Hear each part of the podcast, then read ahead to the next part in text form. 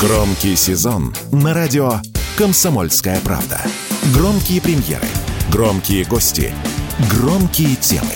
Не переключайтесь. Диалоги на Радио КП. Беседуем с теми, кому есть что сказать.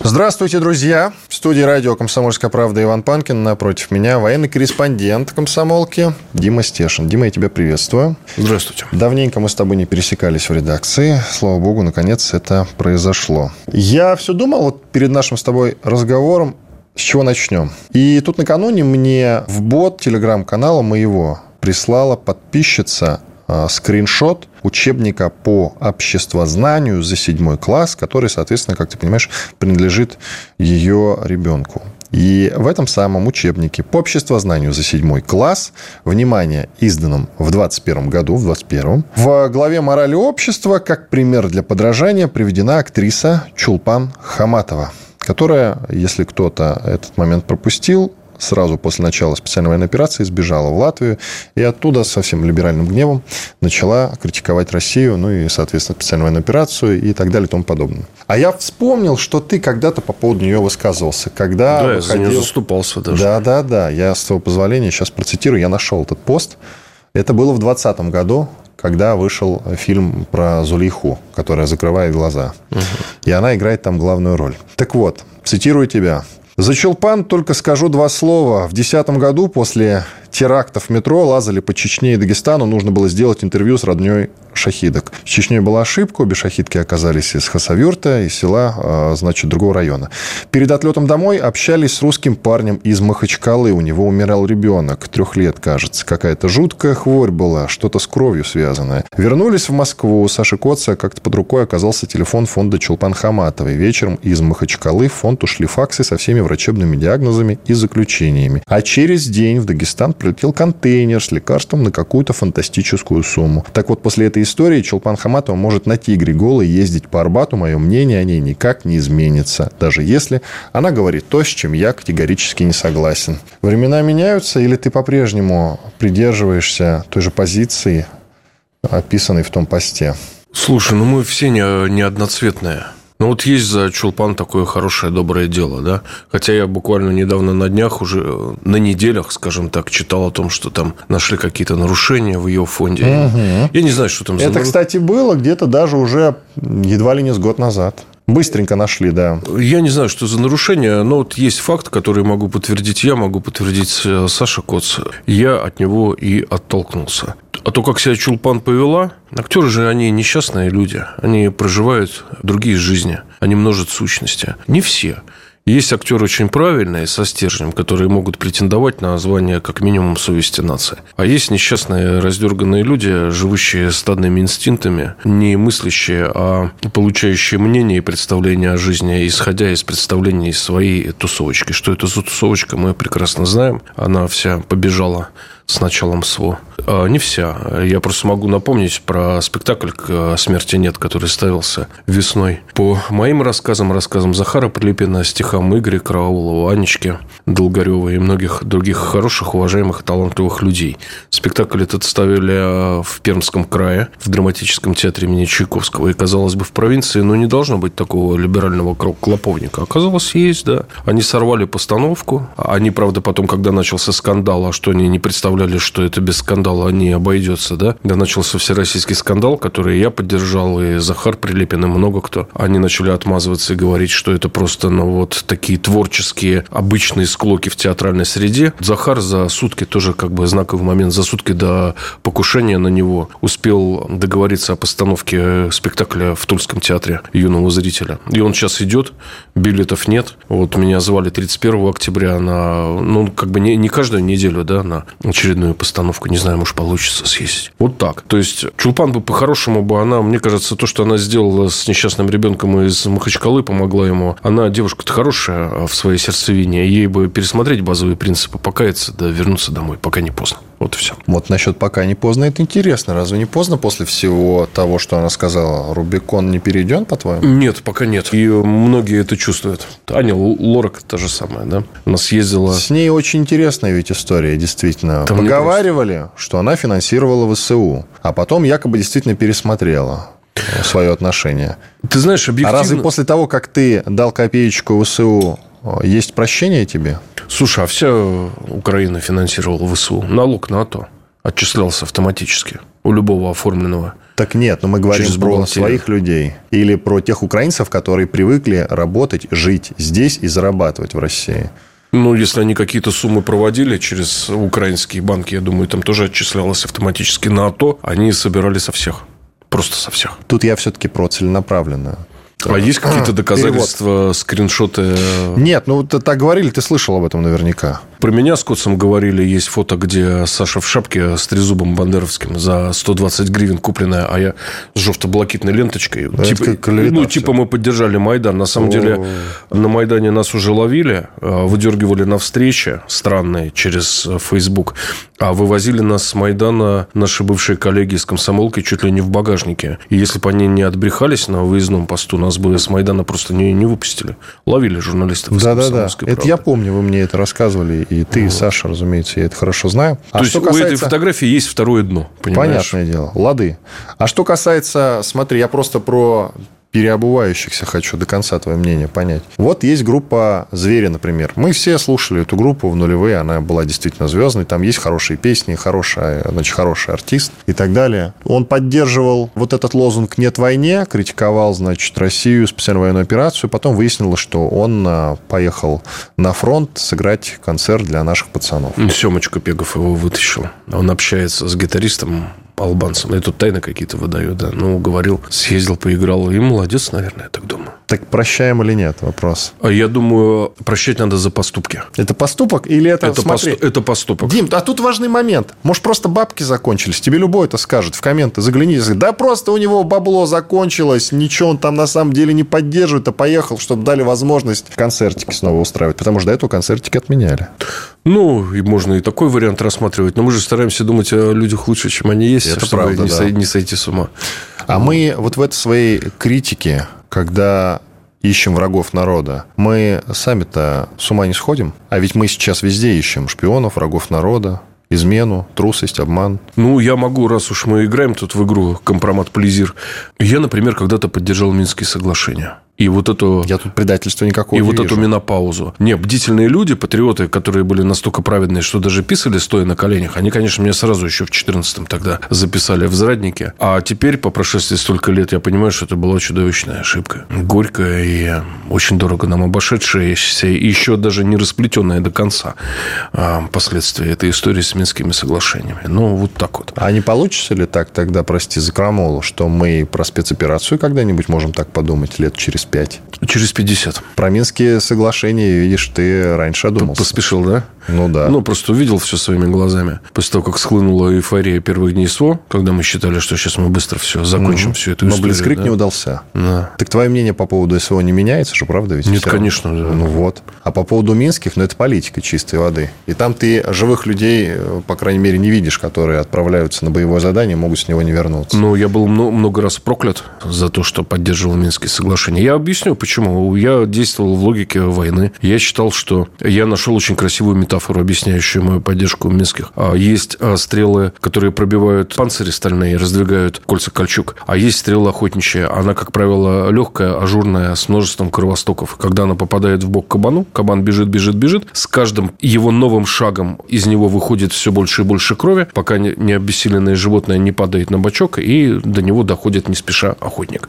Все. И свежует добычу. Вот для меня Донбасс был вот этой охотничьей стрелой, воткнутой вот этому хряку, да, жовто-блакитному. Он должен был истечь кровью а, при определенных обстоятельствах. Например, если бы мы объявили Украине полностью экономическую блокаду. А, если бы мы не опечатывали оружейки и ящики с боеприпасами на фронтах Новороссии, Донбассе, ЛНР, запрещая чуть ли не письменными приказами отвечать, ответ, э, открывать ответный огонь укропом. Это общеизвестные факты, я говорю, да?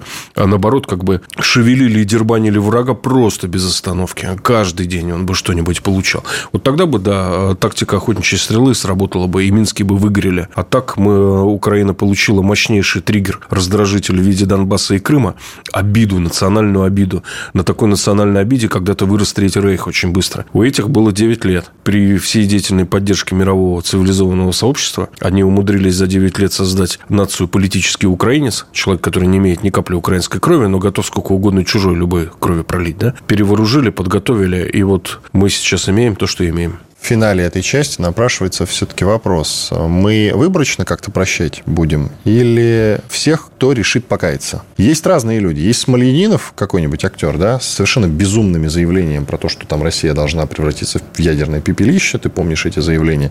Татьяна Лазарева какая-нибудь, да, тоже с подобными высказываниями. И много-много незамечательных людей. А есть люди, которые просто были, там, грубо говоря, против войны и высказывали там какие-то более, скорее, более эмоциональные эмоциональные вещи в своих запрещенных ныне инстаграмах по поводу того, что это все плохо, нехорошо и так далее. Но их записали в предатели. Иван Ургант как раз, на мой взгляд, именно вот на этом попался. Его за это почему-то не любят. У нас церковь не католическая, мы не можем выдавать индульгенции, но у нас э, в православии есть такая хорошая, интересная вещь, как чин всенародного покаяния. Вот, надо только продумать, в каких, в каких формах его исполнить. Ну, то есть, это вопрос дискутабельный, и тут у тебя однозначного решения, рубить или не рубить, нет. Ну, как, если человек покаялся, то повинную голову и меч не сечет. Единственное, как бы понять, искренне ли это вот. покаяние. Поездка с концертом на Донбасс – это искренне? Или это, по-твоему, достаточно Это покаяние? шаг, который мог закончиться непредсказуемо для жизни и здоровья. Ты же знаешь. Конечно. Может прилететь в любой да, момент, да, да, в любую секунду. Да, да. Все. Хорошо. Паузу делаем. Иван Панкин и военный корреспондент «Комсомольской правды» Дмитрий Стешин.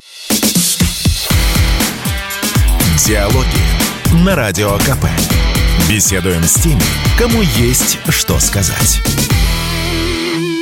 Продолжаем. Вторая часть марлезонского балета. Иван Панкин, Дмитрий Стешин, военный корреспондент «Комсомольской правды». Ну, давай уже к конкретике. Ты вернулся из Донецка, где пробовал довольно долгое время. Там ходят разговоры, что в силу того, что взяли вот эту Андреевку, которая находится неподалеку, вернее, она сейчас превратилась в серую зону, но, тем не менее, это способствует ВСУ еще интенсивнее бомбить Донецк. Это так или нет? Александр Сергеевич Ходаковский когда-то сказал очень важную вещь, объясняющую вот эти обстрелы хаотичные Донецка наших там тылов и так далее. У противника есть некий карман безопасности в районе линии боевого соприкосновения. Это удаление от, от ЛБС 30-70 километров. Вот в этой зоне противник чувствует себя достаточно вольготно. Создают штабы, там у них отдыхают ротации и все остальное. Большинство дронов, которыми мы располагаем в этой зоне, не работают за 30 километров от линии фронта и дальше. Искандеры туда прилетают редко, и целая проблема. Ну, ты просто не знаешь, как ты можешь вызвать, запросить поддержку Искандерами, если ты не знаешь, в принципе, что то там происходит, потому что, ну, ты не разведчик, да, работ, работать на таком удалении от линии фронта. Поэтому они чувствовали себя вольготно. Буквально на прошлой неделе ланцеты допиленные заработали в этой зоне. И вот теперь, наконец-то, начнется нормальная контрбатарейка. Я очень в это верю. Потому что я последние полтора месяца в Донецке раз в неделю стабильно я сидел в бронежилете и в каске в простенке своего дома, обложившись котами, которыми прикормил. И был момент, там, жена мне звонит, и прилет, кассета, она такая, ой, что это? Она прекрасно понимает, что это. Уйди, уйди куда-то. Я говорю, ну, я и так ушел, подвала нет, но будем на волю Господа надеяться, да.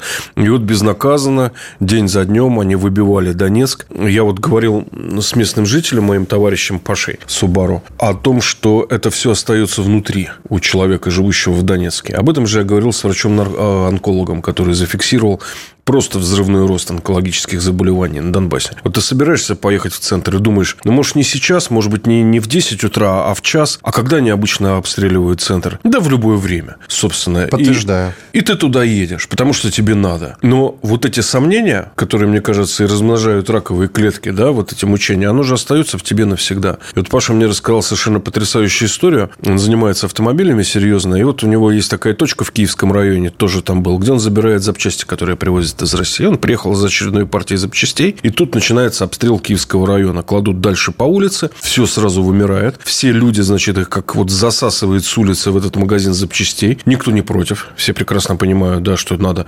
Люди прячутся под прилавками, под колоннами, садятся. И Паша выждал момент, а, решил свою машину переставить под стенку дома. Выбежал и увидел, что напротив магазина в этот момент разгружалась «Газель» с краснодарскими номерами. Водитель-то забежал в магазин, спрятался, а в кабине у него осталась женщина с э, множеством золотых украшений, там, перманентом на голове в красном платье принаряженной. Непонятно, кто это была, супруга, там его любовница. И она сидела и не понимала, что там происходит, вообще что происходит.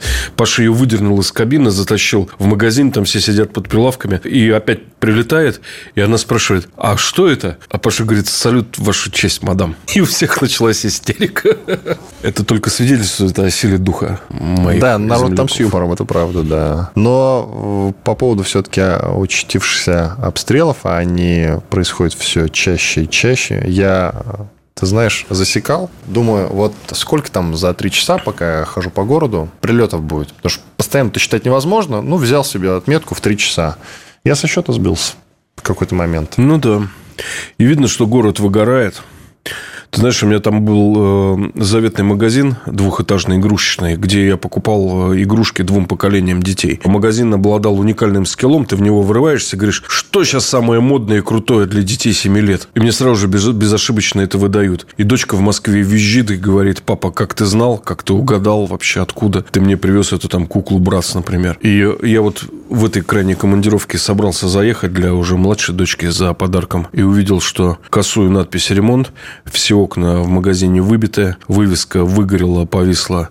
А это самый центр. Я начинаю судорожно вспоминать, когда магазин раздолбали. А, Либо, когда прощались э, с Корсой, командиром э, батареи «Град», накрыли место прощания, там рядом драматический театр. Либо был памятный прилет точки У, когда погибло сразу 15 человек, там свыше 30 было ранено. Одно из самых серьезных жертвоприношений как бы в Донецке за все вот эти годы войны. Так или иначе, магазин погиб и как-то закрылся, и меня как-то это очень ну, серьезно подкосило. У меня как все проявило вокруг, и я начал наблюдать следы войны, следы в городе, следы осколков. Город это также очень нарядный, да, до сих пор даже на нем есть какой-то столичный богатый лоск, да. Но вот если обстрелы не закончатся, это все будет напоминать рано или поздно чумные кварталы из рассказов Эдгара По или Даниэля, Даниэля Дефо, его знаменитого трактата «Чума в Лондоне». Вот. Я в Петровском районе был в месте, откуда полтора километра до фронта. Почему до сих пор не получается отодвинуть врага? То есть, по сути, враг стоит на подступах к городу. Можно даже, наверное, сказать, почти в городе. Да? И как же мы так за все эти годы его не отодвинули дальше? Тем более за полтора года специальной военной операции. Как это произошло? И возможно ли это? Что нужно сделать? Ты наверняка много раз осмыслял этот момент. Ни разу за все это время на моей памяти под Донецком не было сделано то, что сделала советская Красная Армия в 1944 году, Оренбаумский плацдарм. Надо еще напомнить, что этот плацдарм а, не имел сухопутной связи, сухопутной дороги до блокадного Ленинграда или до Кронштадта. Он был отрезан только по морю. Но они как-то, ты понимаешь, они смогли сосредоточить от 18 до 23 стволов на один квадратный метр фронта в месте, где немцы окапывались с 41 года. И открыть такой огонь, что фрицы бежали на свои же минные поля, понимая, что сзади надвигается огневой шквал, бежали вперед на нейтралку, сдаваться в плен. И вот тогда Римбауский плацдарм был пор, а потом в прорыв пошли молодые ребята, краснофлотцы, морская пехота. Вот ни разу такого не было сделано под Донецком. Я видел эти штурмы там в прошлом году под Маринкой, несчастных шахтеров, которые без ротации там по 6-7 месяцев воюют, а в 20 минутах езды от родного дома их домой не отпускают. Не понимаю. Если бы была бы задача собрать сосредоточенный кулак, поддержать его как следует всеми возможными силами от калибров Искандеров до авиации, конечно, прорвали бы. Там не сидят многие тысячи убежденных бандеровцев вооруженных сверхсовременным оружием. Но почему вот, э, скажем так, не то чтобы это направление, сколько вот этот участок, да, не является приоритетным? Почему? Чтобы его очистить, отодвинуть врага. Но это ведь реально дикость, когда район города упирается во фронтовую полосу, в ЛБС, перетекает в линию боевого столкновения. Ты знаешь, если мы живем по Генону в обществе спектакля, то как место для драмы, понимаешь, полуфронтовой Донецк, это очень красивое. всегда. Или цирка. Квартира. Нет, цирк тут слишком много крови, чтобы это цирком называть. Хорошо. Вода по-прежнему дается с перебоями. Нам для Нет. этого уже все наладили? Через э, у меня, где я живу раз в сутки, и иногда приятные бонусы, она там течет на 12 часов больше, чем надо. Для меня это вообще было величайшее просто облегчение и, и большая радость. Ничего себе, значит, ситуация как-то меняется все-таки. А так проложили же водовод, все, заполнили его. Потрясающе. Да. То есть я, несмотря на то, что жил все-таки в центре, у меня вода была там раз в два дня все Объясню. Центр на холме, не всегда туда вода доходит. А, вот Есть еще такой момент, забитый осадками, особенно за последние годы, когда в трубы водоснабжения подавалось черт знает что. Люди просто вырезали куски труб, меняли на новые, и у них вдруг начинала идти вода в дома. Я просто сам пожил в центре Донецка, все знаю. Да. Все понятно, хорошо. Но, тем не менее, что нужно сделать, чтобы с водой перебоев не было? Для этого нам, наверное, нужно все-таки захватить Авдеевку и Славянск. Славянск и Краматорск. Славянский нос. Славянск нельзя без Краматорска, правда ведь? Это вот эти три населенных пункта. И да? без Купянска, и без много чего, как говорится, да. Как там какую-то деревню называли, я уж даже не, не все названия запоминаю, что вот в этой деревне ключ Купянского, а Купянск – это ключ Харькова. Да. И мудрый человек написал в интернетах ваших. Ключ Харькова – это группировка примерно 350-450 тысяч, поддержанная авиацией и артиллерией. Вот это ключ Харькова, оно никак не Купянск. И вот это ду- дуэлирование в лесопосадках 15 человек на 15, понимаешь? С поддержкой двумя танков. К Славянску вернемся. Это возможно или нет в ближайшей перспективе взять Славянск? Насколько я понимаю, и он, и Краматорск, да и, ну, с Авдеевкой, понятно, мы все полтора года возимся. Это очень тяжелые, уже хорошо эшелонированные плацдармы. Посмотрев на Бахмут и Солидар, попасную в данный момент нет при э, таких задействованных силах с нашей стороны. По-моему, говорят, что как раз тут-то ситуация улучшается. Нет?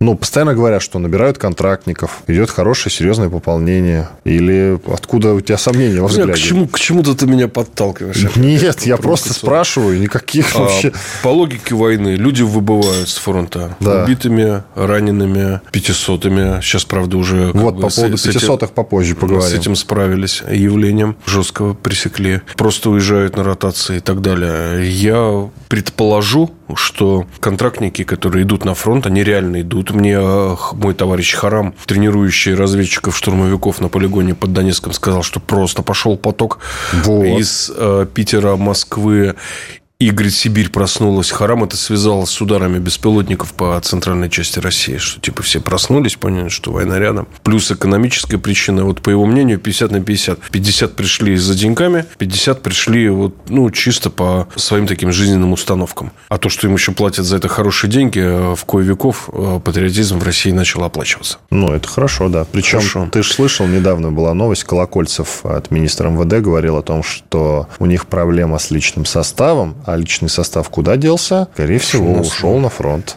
Да. Ну, по крайней мере, такие разговоры ходили. То есть пополнение идет, но нам что, нужно сильно больше людей? Ты знаешь, оно, мне кажется, всего лишь компенсирует естественную убыль. Если бы я знал, что где-то собирается рать великая, вот, чтобы уже там вставить, провернуть и вывернуть шорской наружу всех, кого положено, да, я бы даже своей подушке это не сказал. Не знаю. Мгм. Ну, тоже, в принципе, есть здравое зерно в твоих словах. Уходим на перерыв. Иван Панкин и Дмитрий Стешин, военный корреспондент «Комсомольской правды». Диалоги на Радио КП. Беседуем с теми, кому есть что сказать. Продолжаем диалоги. Иван Панкин и Дмитрий Стешин, военный корреспондент «Комсомольской правды» в студии радио «Комсомольская правда». А сколько нам нужно людей мобилизовать, ну, уже для победного шествия, что называется? Мне Саша Коц, вот в этой самой студии, выходя после своей программы, я ему задал вопрос, сколько нужно людей. Он сказал, «А, смотри на Украину, сколько мобилизуют они, и мобилизуй больше. Ну, да, да. Ориентировочно. По подсчетам моих товарищей, имеющих отношение к разведке фронтовой, а, мобилизационный потенциал на Украине 2 миллиона 200, но это пока не признанный, э, Но, при, подожди, это непризванный. потенциал, что значит потенциал? Это тех, ко- кого можно затащить в армию. Из 2 миллионов 200 тысяч фактически смогут действительно затащить в передовые траншеи миллион двести. При той убыли на фронте украинцев. Это все выкладки. Сидели вот разведчики, считали по открытым источникам, по своим данным. Война на Украине продлится еще полтора года. А потом у них кончится. Кем воевать? И тут мы плавно переходим, да. К заявлению Шойгу. Да. К заявлению Шойгу, который... По цифрам, э, кстати, бьется то, что считали разведчики, и то, что сказал Давай я процитирую. Шойгу, ведь действительно он э, сказал про 2025 год, и его заявление требует толкования. Э, В силу того, что ну, сейчас вот ты есть под рукой, ты будешь заниматься толкованием. Спасибо. Итак, Шойгу, цитата. «Продолжаем наращивать боевую мощь вооруженных сил, в том числе за счет поставок современных вооружений и совершенствования подготовки войск с учетом опыта СВО. Последовательная реализация мероприятий, планов деятельности до 2025 года позволит достичь намеченных целей». Конец стат Шойгу. Вау. Ну, то есть... Все, идем До на Киев. 2025 года, я думаю, а, срок взят там с таким перекрытием вперед, серьезно, может быть, То есть к концу, получается, все-таки 24-го. осенью 24-го закроем Да, вопрос. да. А что значит закроем вопрос, Дим? Вот сейчас мы и про А им сценарий просто поговорим. наконец-то расхочется воевать. Им или другим людям? Им, Украине. Украине, да. Коллективный или государственный? А, Тем Запад- людям, которые сидят э, на банковой, грубо говоря. Если украинскому мясу расхочется воевать, Запад, который подогревает эту войну и ведет ее, ничего не сможет сделать. Ну, что он сделает? Не знаю. Вот в эту мясорубку контингенты свои они не потащат. Так они просто будут э, бросать в тюрьму или расстреливать. Заград отряды введут. Погонят людей, найдут способ, как погнать в атаку. Или уйдут, Дим, в глухую оборону, что еще хуже для нас. Разве нет? Ну, представляешь, 5 тысяч э, бойцов ВСУ идут, вот как это было принято на исходе Первой мировой, волоча винтовки за штыки, чтобы они вот так дребезжали, понимаешь, по земле прикладами, да, и поют что-нибудь там «Не нужна нам война, а пошла на она». И вот, вот чего с ними делать, да? А в тылу жинки, а экономика вообще просто э, кончилась. Да нет никакой экономики. Да, и, и, и что? Ну, как приезжал Керенский, плакал на митинге. Это же от отчаяния, да? Александр Федорович э,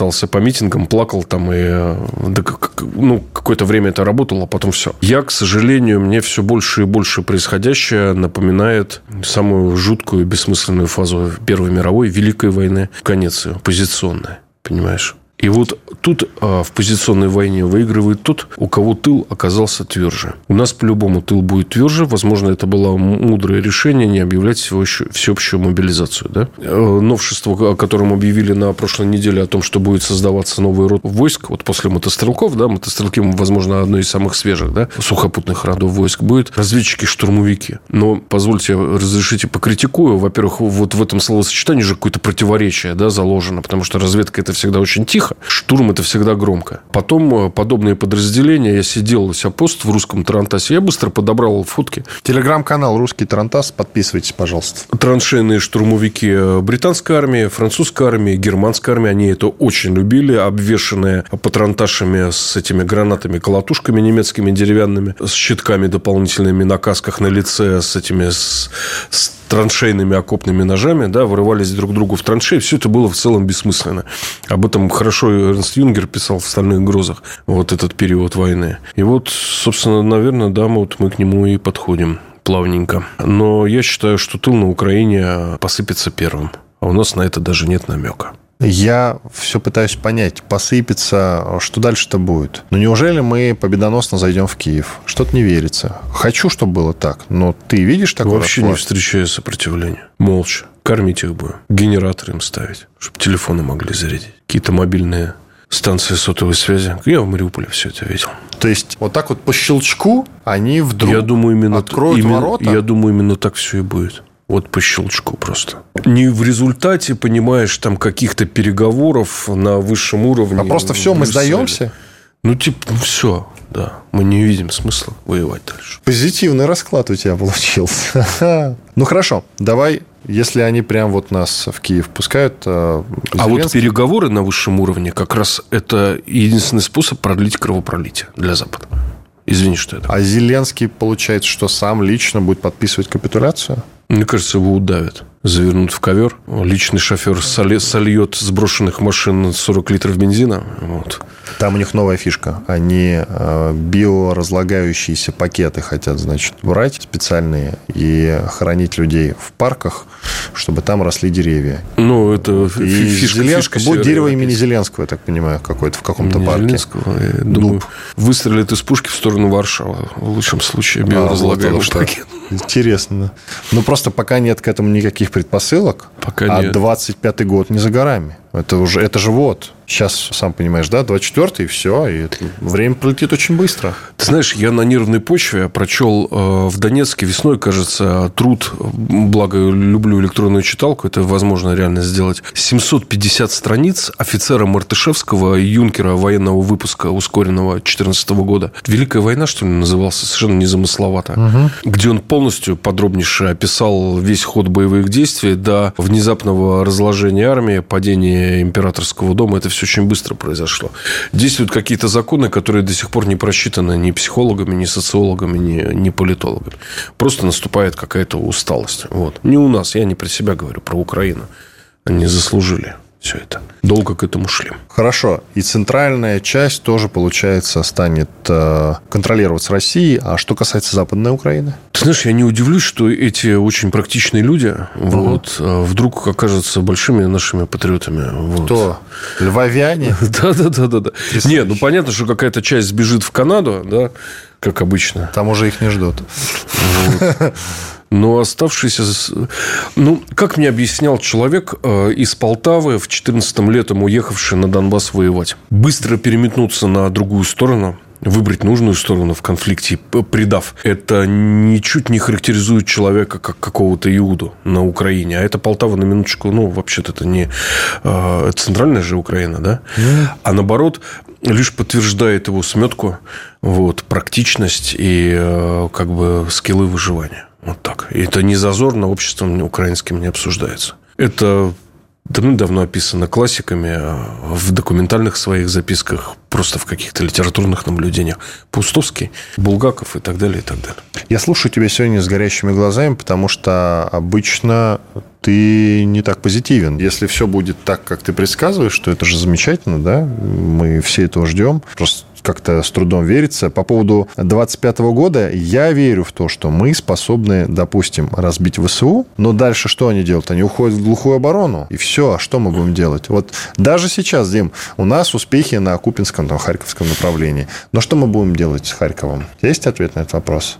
Вот завтра мы к нему подойдем. Что мы делать будем? Позитивные мои прогнозы, они на самом деле базируются на таком камертоне американского общественного мнения, вот Сената и сообщества лоббистов, как газета «Нью-Йорк Таймс». Да, я за ней слежу пристально, я на нее подписан. Они погнали негатив критикующие, осуждающие и ВСУ, и Зелинского, и политическое руководство. Совершенно несвойственное мнение для американской прессы. Уже на вторую неделю, когда стало ясно, что контрнаступ провалился. Я как раз тогда ждал встречи с Владимиром Владимировичем Путиным. Вот сидел в этом, в президент отеля на карантине. Угу. Было время почитать. И они с этого момента начали оценивать Украину и вообще ход конфликта как бесперспективный вообще для Украины и существования украинского государства в будущем независимом. Mm. Ну, в принципе, Нью-Йорк Таймс иногда пишет вещи, которые нам кажутся позитивными и удивительными. Но не думаешь ли ты, что это может быть просто вброс для российской Они аудитории? Пишут стабильно раз в неделю выходит. Вот, например, вот последний материал, о котором мы сейчас говорим, они посчитали э, количество территориальных приобретений Украины в ходе контрнаступа. Их вот. нет. Их нет. Ну, да. Зато Россия за время контрнаступа освободила 200 квадратных миль территории. Это ну, циф- там цифры... часть какие-то зоны все, все равно превратились. 180-200, э, там они объясняли, как считали, ну, что, что возможно... в серую зону превратилось. Да. Контролировалось нами, но превратилось в серую зону. Э, то есть, какие-то там плюс-минус, может быть, э, даже не потери, а именно серая зона. Это есть, но это не назовешь успехом. И ну, многие военные эксперты говорят, и мне вот интересно твое мнение послушать, что то, что сейчас называется контрнаступом, наступом, это сражение за домик лесника. Да, за населенные пункты с никому неизвестными названиями или придуманными. Тот же Времевский выступ. Но мы по-прежнему придерживаемся тактики перемалывания. Это правильная тактика, по-твоему?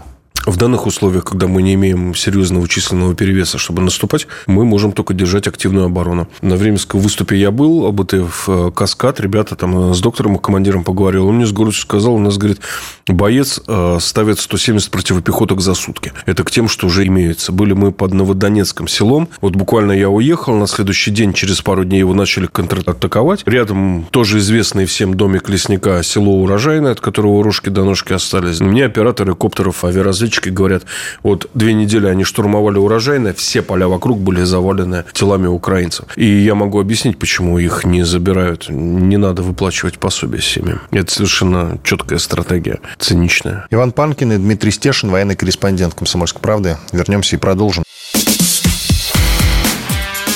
Диалоги на Радио КП. Беседуем с теми, кому есть что сказать. Продолжаем диалоги. Иван Панкин и Дмитрий Стешин, военный корреспондент «Комсомольской правды». А, Карабах не затронули мы с тобой, Дим, да. и, конечно, это очень важно. Все, изгнали, получается, этнических армян из Карабаха. Сама Карабахская республика прекратила свое существование, и, соответственно... Изгнали, не согласен. А что значит не согласен? Сами ушли. Сами оставили Карабах. Но вот, подожди, а... была начата Азербайджаном контртеррористическая операция, насколько я понял. Это как-то так называлось, да? А антитеррористическая. Анти... Антитеррористическая. До этого была... АТО. Антитеррористическая операция. Ну, собственно, по сути, это военная, полноценная военная операция. И, соответственно, в ходе этой операции они были вынуждены покинуть свои территории. Разве нет? Меня заклюют за слова своей территории. Обжитые свои. земли. Обжитые, Обжитые земли. земли, да. Знаешь, сначала была Первая Карабахская война. Я был в музее Карабахской войны. Я смотрю на все это под другим углом. И... Первая, ты какой год имеешь в виду? Ну, начало 90-х. А, вот. Вот. Меня в музее что поразило? Я более нигде не видел такой масштабной коллекции самодельного оружия. Там, начиная от минометов из э, карданных валов КАМАЗов да, и так далее. Это говорило о том, что народ вооружался как мог. Война это была народная, первая карабахская. Люди считали эту землю своей и готовы были за, нить, э, за, за нее пролить кровь. Любой ценой. Да? Даже, даже не имея оружия нормального, штатного, нормально работающего. Потом прошло 30 лет. За эти 30 лет Армения так и не удосужилась признать Карабах. И стало понятно в какой-то момент, что Карабах токсичный актив, и Армения его будет сбрасывать любой ценой. Тут еще вмешалась политика, потому что а, в армянской политике всегда держал шишку так называемый карабахский клан. Нет Карабаха, нет и карабахского политического клана. Все очень просто. К сожалению, цинично и печально. Пострадали люди. За два года до вот сегодняшних событий в Карабахе я приезжал Карабах, в Карабах-Арцах, мне там все показали, что можно. Вернулся в Ереван, и у меня был разговор со спикером, вице-спикером парламента армянского, который вызвал огромный скандал. В Армении, да, армянский МИД даже там ролик нашего разговора увешивал. Ну, я его спросил, вы зачем сдали Карабах? Он аж подпрыгнул. Назвал мой вопрос провокацией, вот, там визжал. У меня были два аргумента серьезных. Вот первый аргумент, почему не признали за 30 лет Карабах. Хотя, кстати, давайте вспомним, кто правил в Армении. Да? Карабахский клан за 30 лет не удосужился признать Карабах. И второй вопрос, у меня аргумент э, к спикеру тоже очень показательный. В момент, когда началась Вторая Карабахская война неудачная, и пошел поток добровольцев, в том числе из Донбасса, Армения быстро принимает закон о наемничестве, под которые попадают все добровольцы. Сроки, напомню, там от десяточки до пятнашечки.